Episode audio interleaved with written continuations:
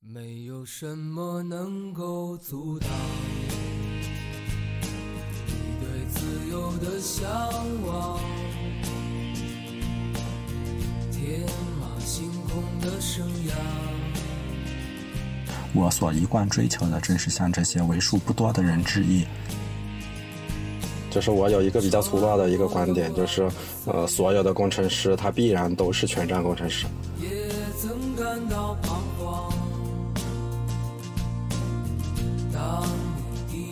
大家好，我是少南。嗯、今天第一次，呃，气象一请来了一位嘉宾，这位嘉宾是大家熟悉的老朋友白光同学。来，白光给大家打个招呼。哎，大家好，我是 Light。对，然后众所周知，我和 Light 在一起做 Flomo 也也一一年了吧？对，时间很快。然后前几天呢，那个 Light 呃写了一篇作为 Flomo 的工程师我在思考什么。呃，其实这个过程我都我都参与了，然后呃，只是突然间我发现一个词很陌生，就是工程师这个词。呃，我不知道你现在身边提这个词的人还多吗？嗯，我其实没有特别留意过。嗯，对，因为我发现现在身边好像就大家都开始自嘲比较多，马龙啊、开发呀、什么的。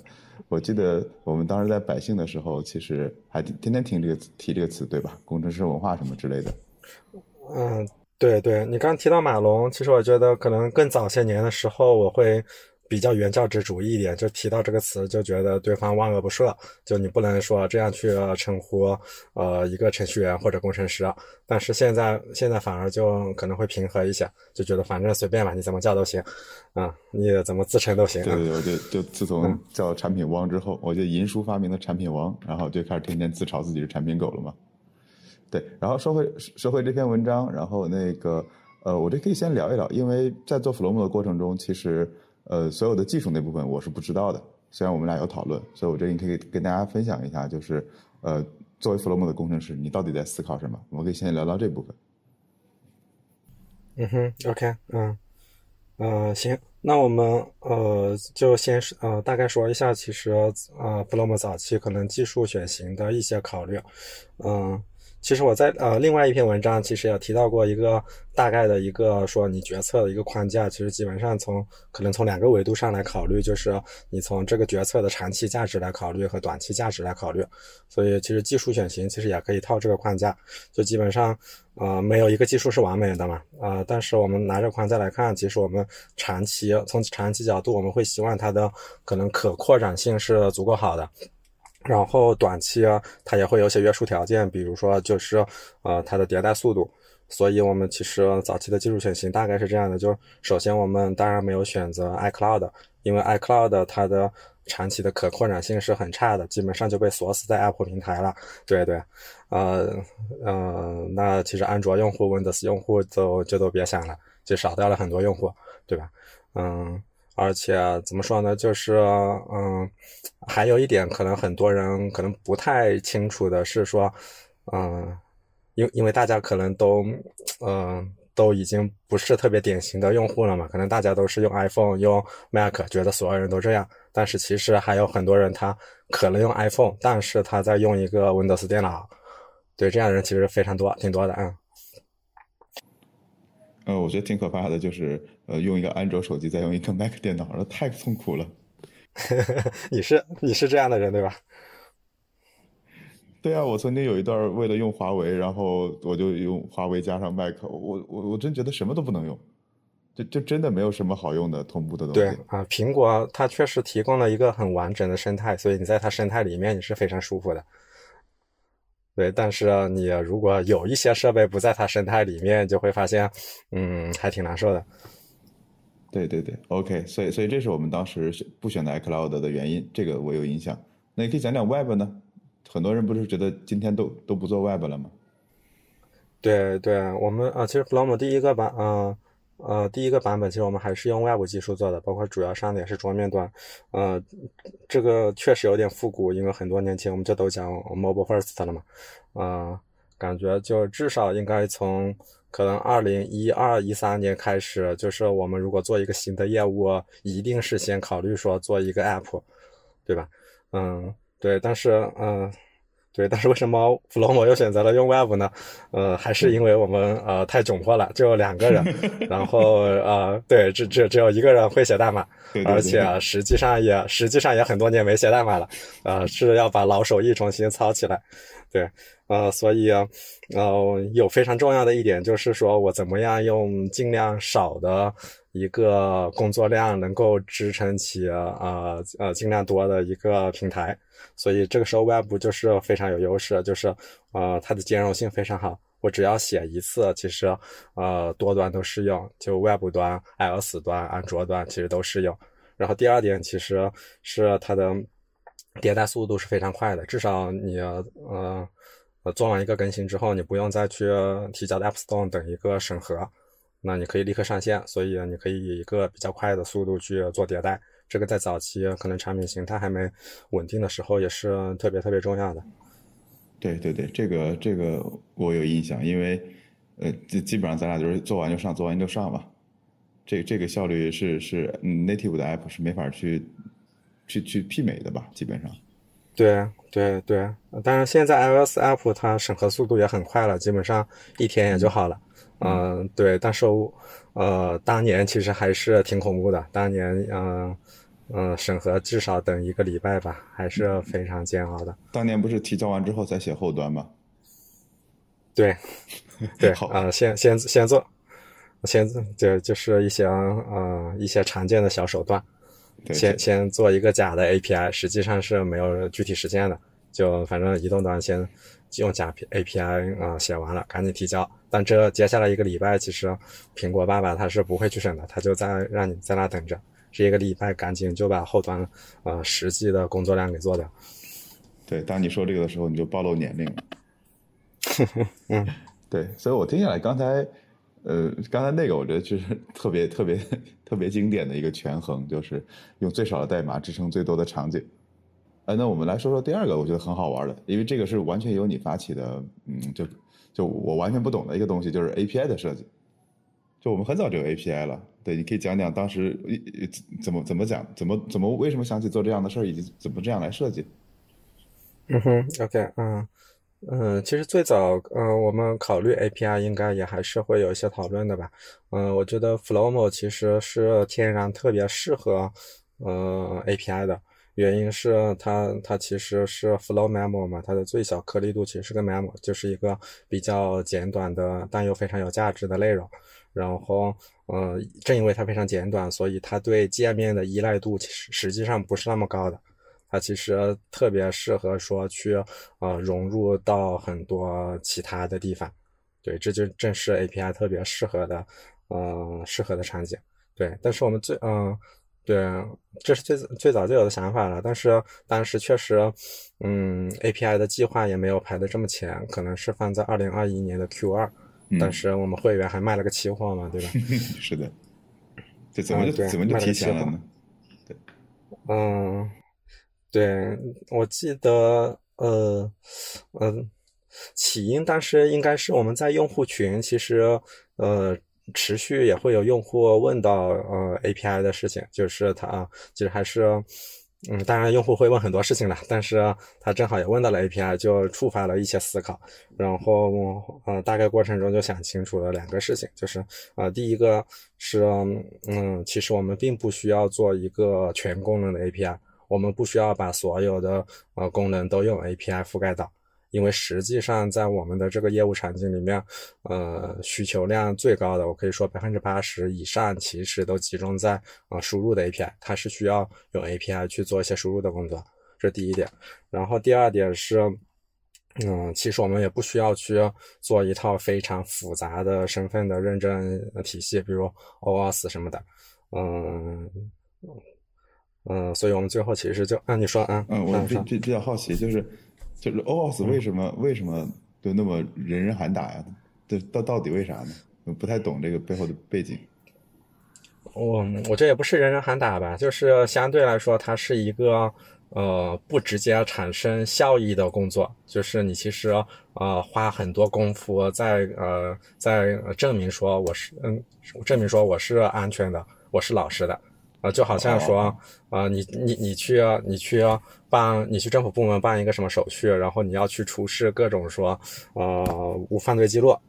OK OK，对对，就是你花了大量的精力在说做自我的这个呃做这个安全的认证，但实际上这部分工作是对业务是不直接产生效用的。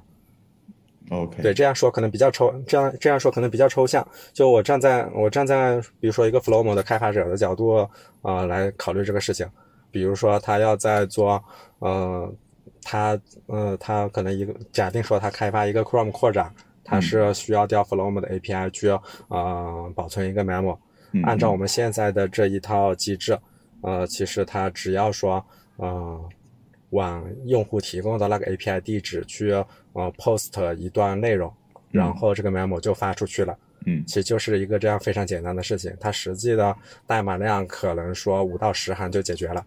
这对开发者来说，其实也是一个非常简单的事情。啊、当然安全性我们当时也是考虑过的，就这毕竟是只是往用户它里面输入，而不涉及输出，所以不涉及用户的那一个呃信息泄露，所以其实安全性我们觉得也是大概 OK 的。对，这是 OAuth，呃，这这个是我们现在的方案。但是如果考虑 OAuth 的方案，我们的开发者他可能达完成同样的事情，他可能要花费可能说十倍的时间，我觉得是有可能的，十倍这么夸张呃，是有可能的啊。？OK，那是不是就跟我们有时候开发微信的东西一样？你要先申请，然后给你个 ID，再给你个 secret 的 key，然后然后这还是最基础的申请。啊，对，而且你描述的只是说非技术的部分，对对对它，在技术对接的时候，同样还要去做很多事情。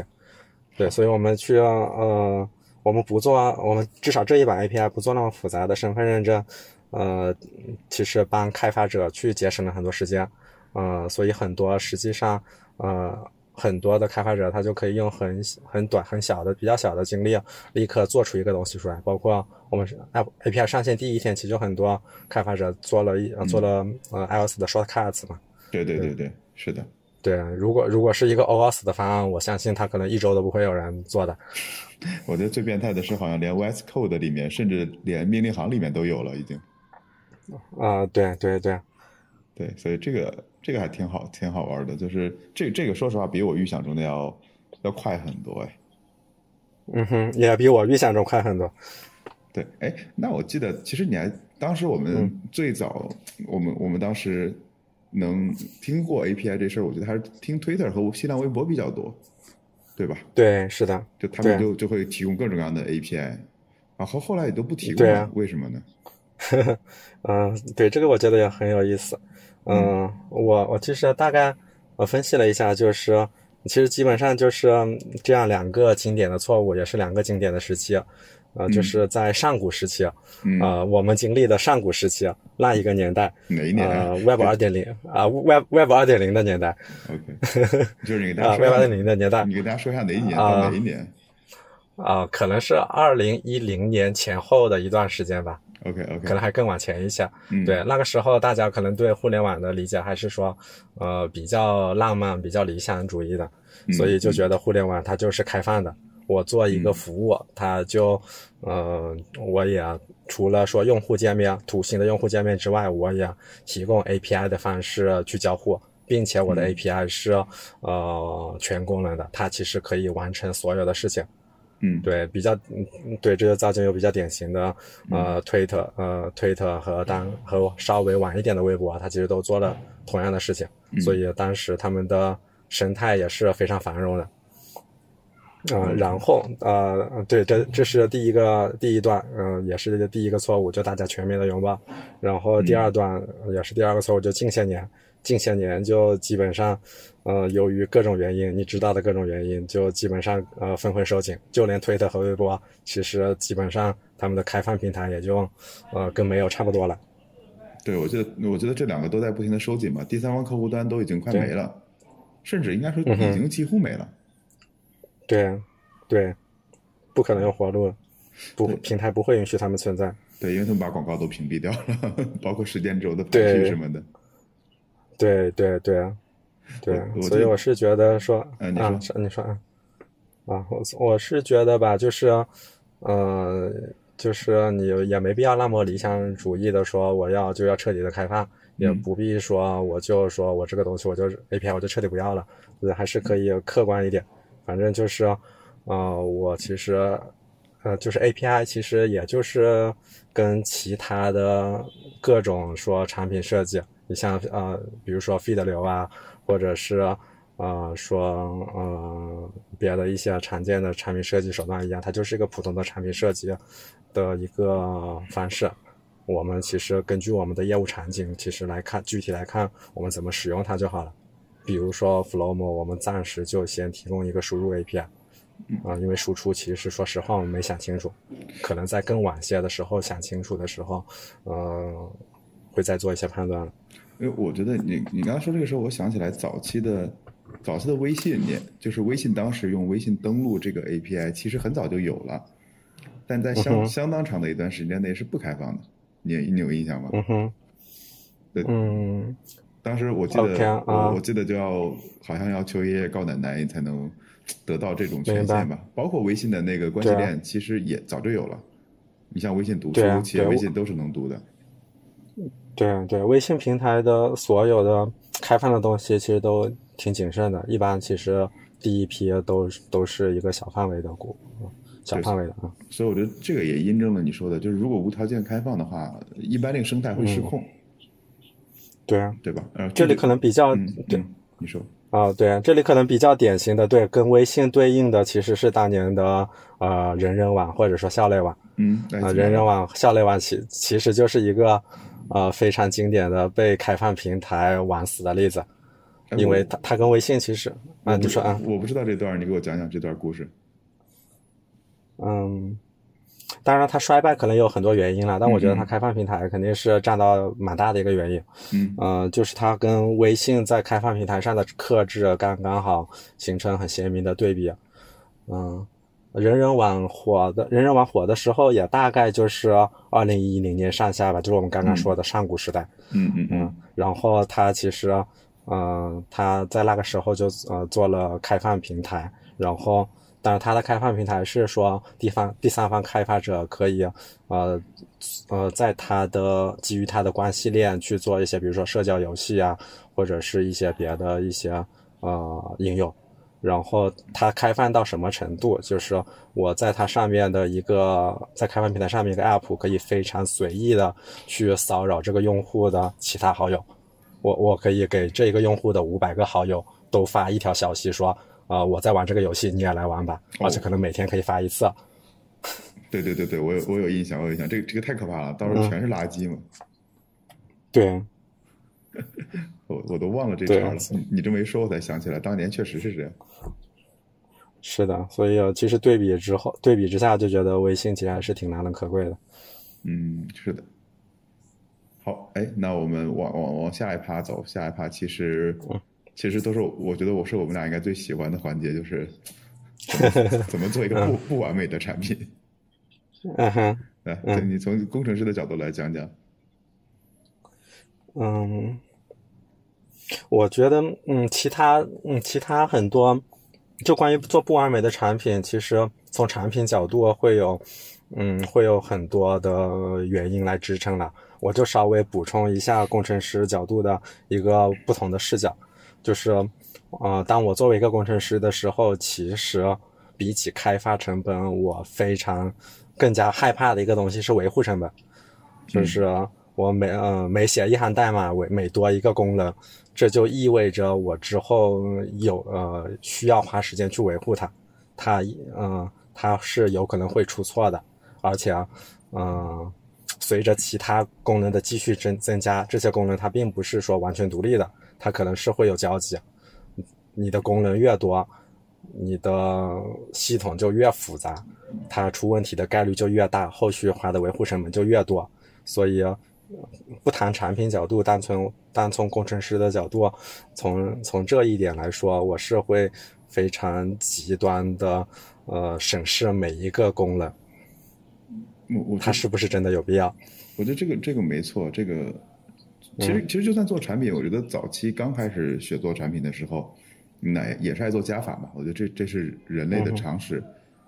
但但在之后，我觉得也是，呃，可能我我的视角不是从维护成本来去想的，但或者说不是从技术角度，我有一种很强烈嗯的感觉，就是自从我带过运营团队之后，我就特别怕起新功能了，因为每一个嗯再小的新功能背后，除非它写的全完全自动化，就是那种类似于计时器什么这种就完全自动化的，你稍微需要一点点的运营东西，那就会是个大坑，你可能就要耗一个人力进去。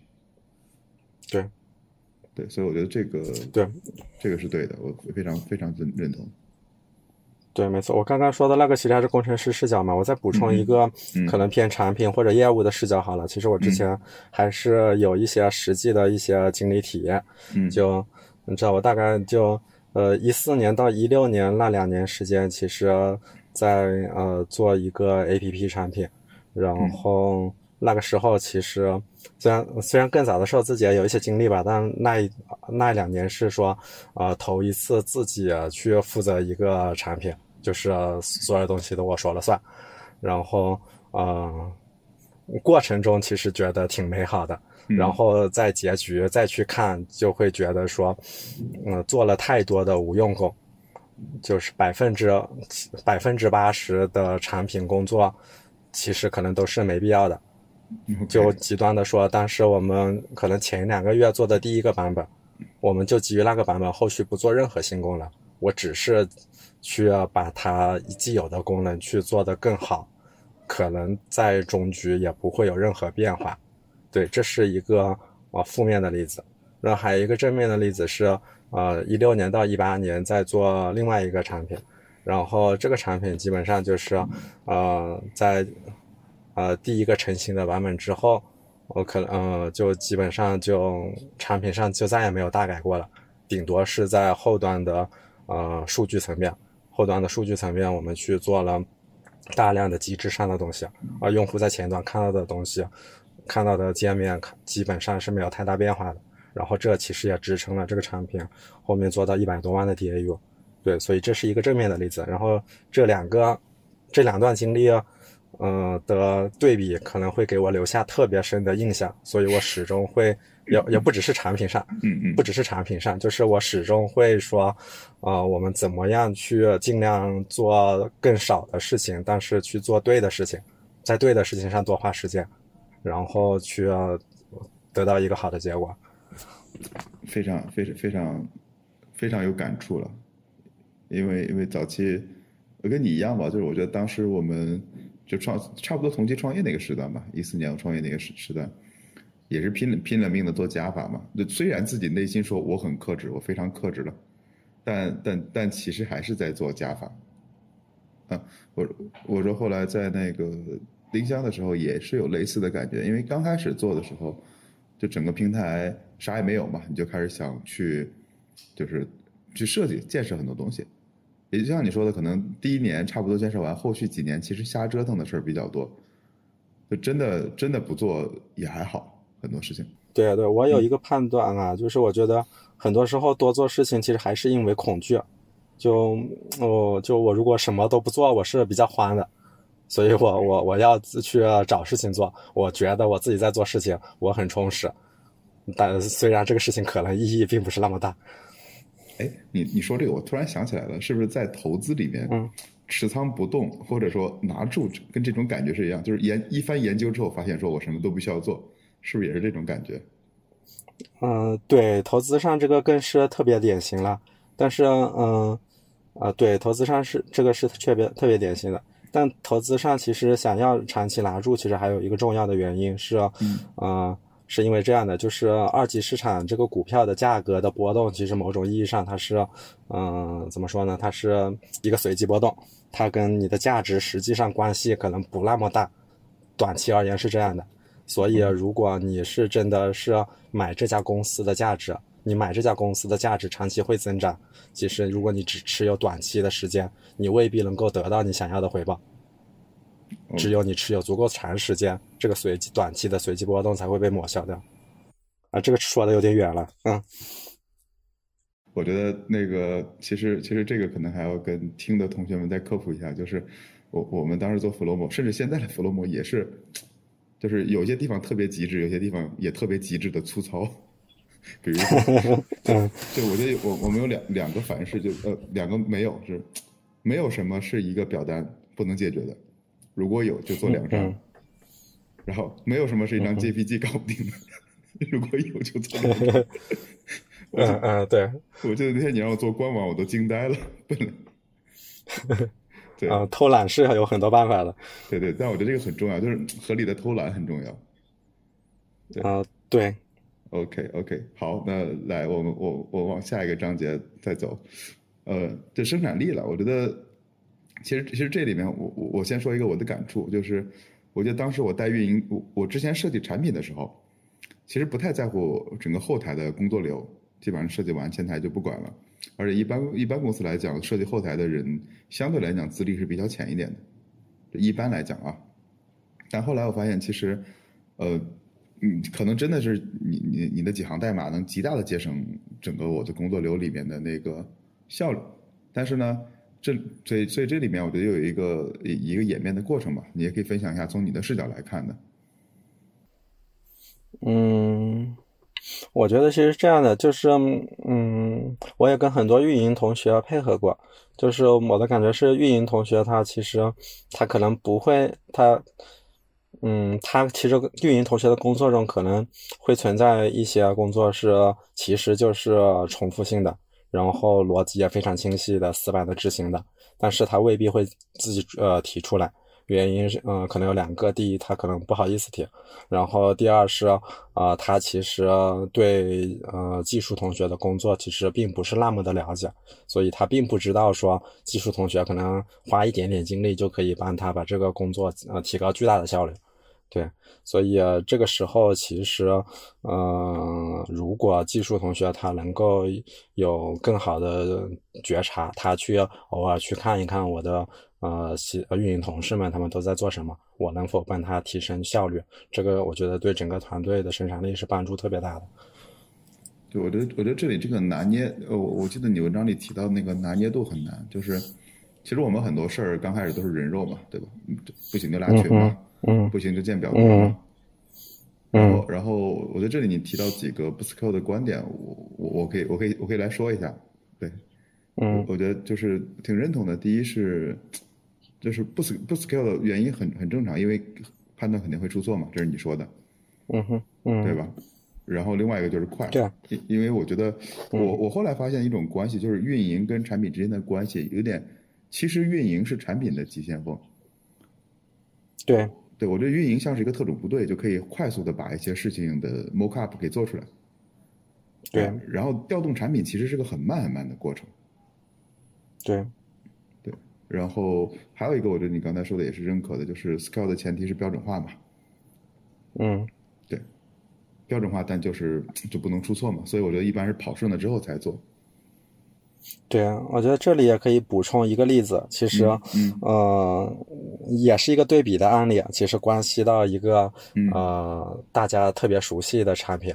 以及我和少兰多年前，呃合作的一个呃不是特别成功的产品。嗯嗯，你说，估计少兰可能已经猜到了吧？嗯，我我你说吧，你讲。呃，就是多抓鱼，呃和多抓鱼特别成功。呃，我现在其实买卖二手书也都用它，然后基本上交易额可能都上万了。啊，你你这么多，你的交易额比我高多了。对啊。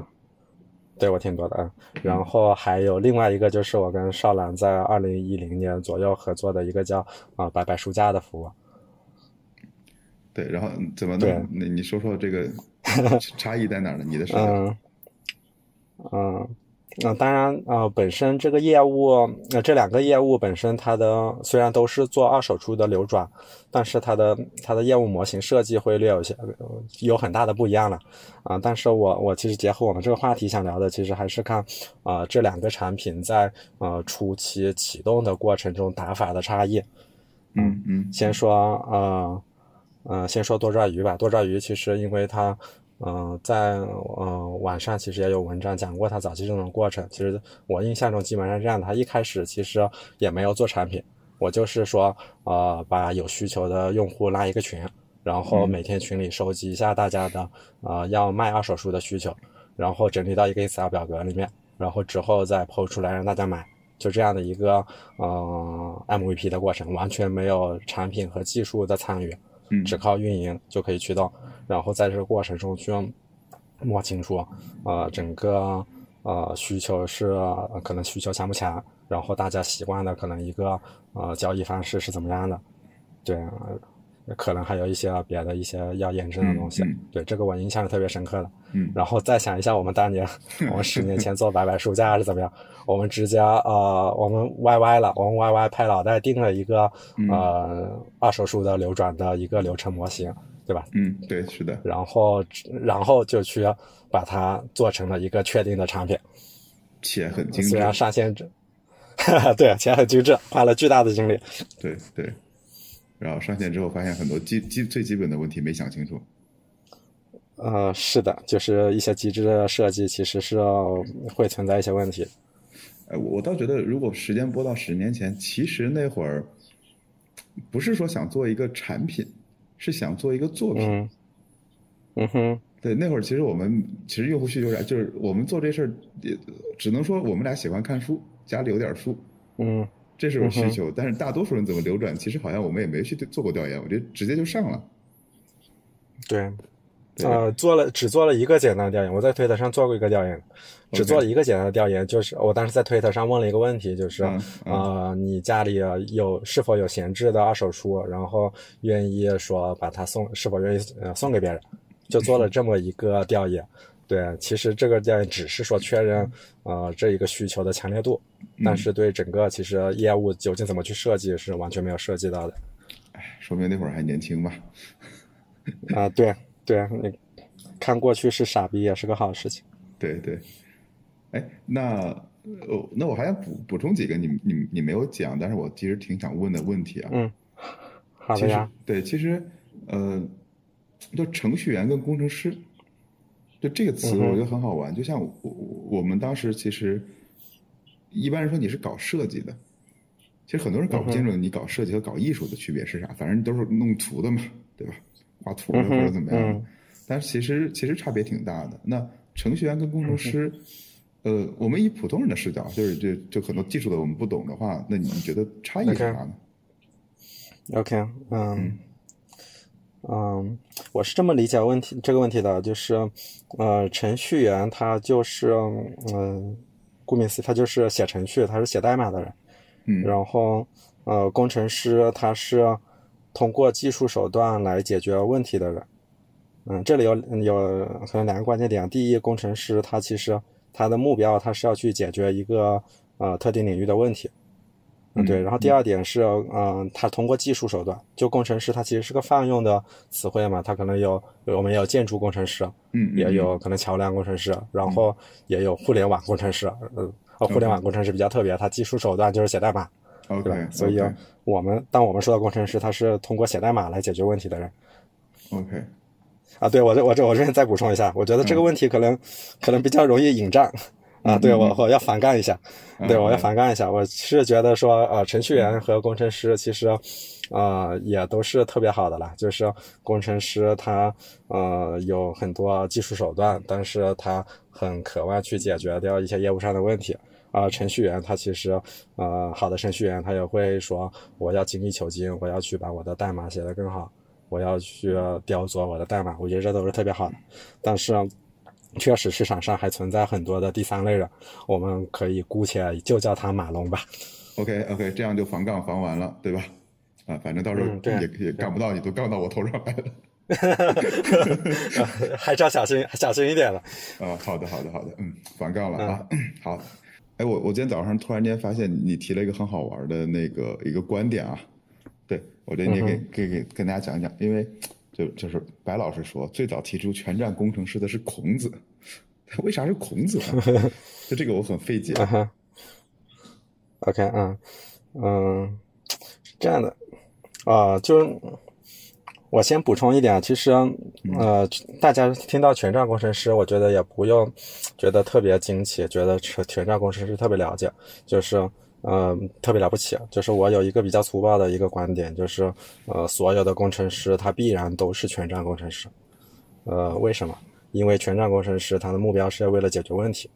为了解决问题，他对所有的技术都是开放的，只要有需要，他就会去学起相应的技术。所以，工程师他必然最后都是全站工程师。对我有这么一个比较粗暴的观点。嗯，同意同意。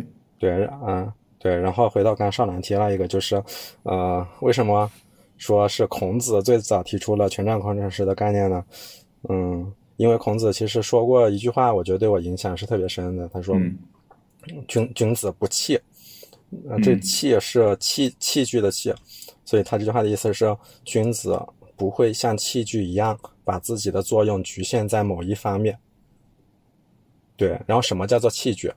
我觉得说，呃，如果如果你做设计，如果你做设计工作，然后你没有自己的想法，嗯，你的老板说这里字弄大一点，这里字弄红一点，你就要照他去做。对，这个时候你就是一个器具，你就跟你老板手上的一把刀，啊，或者说呃一个呃一把尺子，作用是一样的，你只是个器具。那工程师啊。也是一样，如果你其实写代码，你其实也没有自己的想法，就是，嗯，你的产品经理告诉你说，嗯，对，现在有的产品，有的团队产品经理很变态的，就是他会帮你把数据结构都定义好，他会帮你把 API 设计都定义好，然后你，呃，其实只是说把他写的这份文档，这个文伪代码翻译成代码，对，如果你做的只是这样的工作，其实，那你。也是只是他手上的一个工具，你只是个器具，对，所以回到孔子那句话就是，啊，君子不器，啊，真正的君子他是不会把自己当做器具的，他是，呃，他是不会局限自己的，所以君子就是全站工程师。就挺想问问你，为啥想写这篇？因为你好久不写这方面东西了，你之前一直在写投资相关的事情，对吧？就突然间想写这个这个话题，有啥原因触动你吗？嗯。嗯，也有一些触发的，呃，触发的点吧。就呃，比如原因一是我我并没有说要一直写投资，我只是今年想要呃每周写一篇东西，然后一直在想我我这周写什么啊？对，这是一个原因。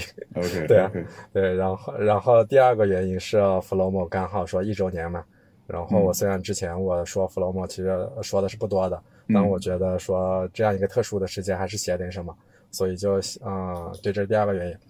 然后第三个原因是，嗯嗯，我之前其实，在二零一八年之前，我带的所有团队，其实配合过的所有工程师，我觉得都是。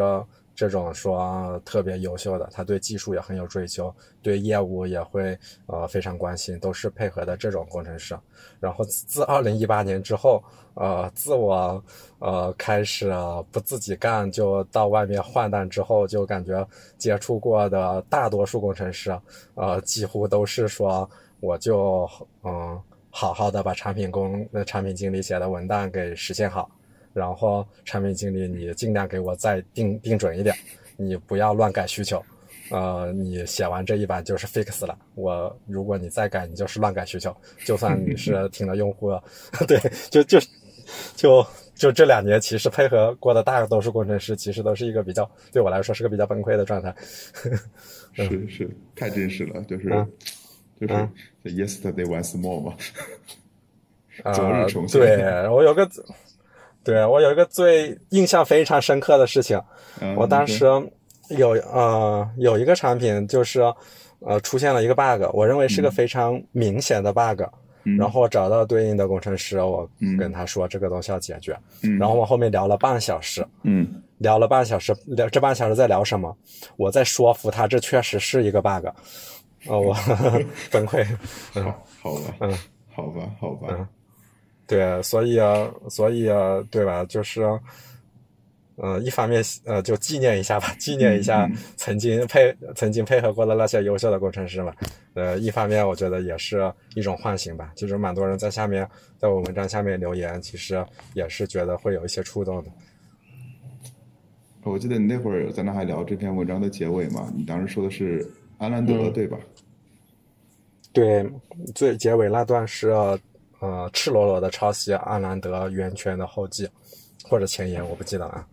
对你，你你去给大家讲讲吧，因为那本书还没看完，太厚了。嗯，OK 啊，呃，讲什么？讲那本书吗？还是讲他原来那句话？就是你就你为什么在结尾的时候想向阿兰德致敬一下呢？阿兰德的《源泉》是我特别喜欢的一本书，它描绘了一个非常理想的人物，名叫洛克，是一个建筑工程师，对，也是一个工程师。嗯，这本书的内容就在这里就不展开讲了，就给大家呃念一下他后记里啊我致敬的那句话吧。嗯，每一代人只有少数人能完全理解和完全实现人类的才能，而其余的人都背叛了他。不过这并不重要，正是这极少数人将人类推向前进，而且使生命具有了意义。我所一贯追求的正是向这些为数不多的人致意，其余的人与我无关。他们要背叛的不是我，也不是源泉，他们要背叛的是自己的灵魂。嗯，好，好，那今天对你在车里面还好吗？窝在里面快一个小时了吧？嗯，五十四十九分钟，还挺好的。车上其实挺躺着挺舒服的。哎，哦，你还躺着录，你这个奢侈哦。对，好的，好的。我我之前我之前几次我跟刘飞老师在车里面，那就是 憋得上气不喘下气。看来看来特斯拉的位置还是太小了。哎，好，那今天要么就到这儿，我觉得也是纪念一下弗洛姆一周年了，好吧？嗯，好呀，好，好，好的，好，那就这样，大家再见。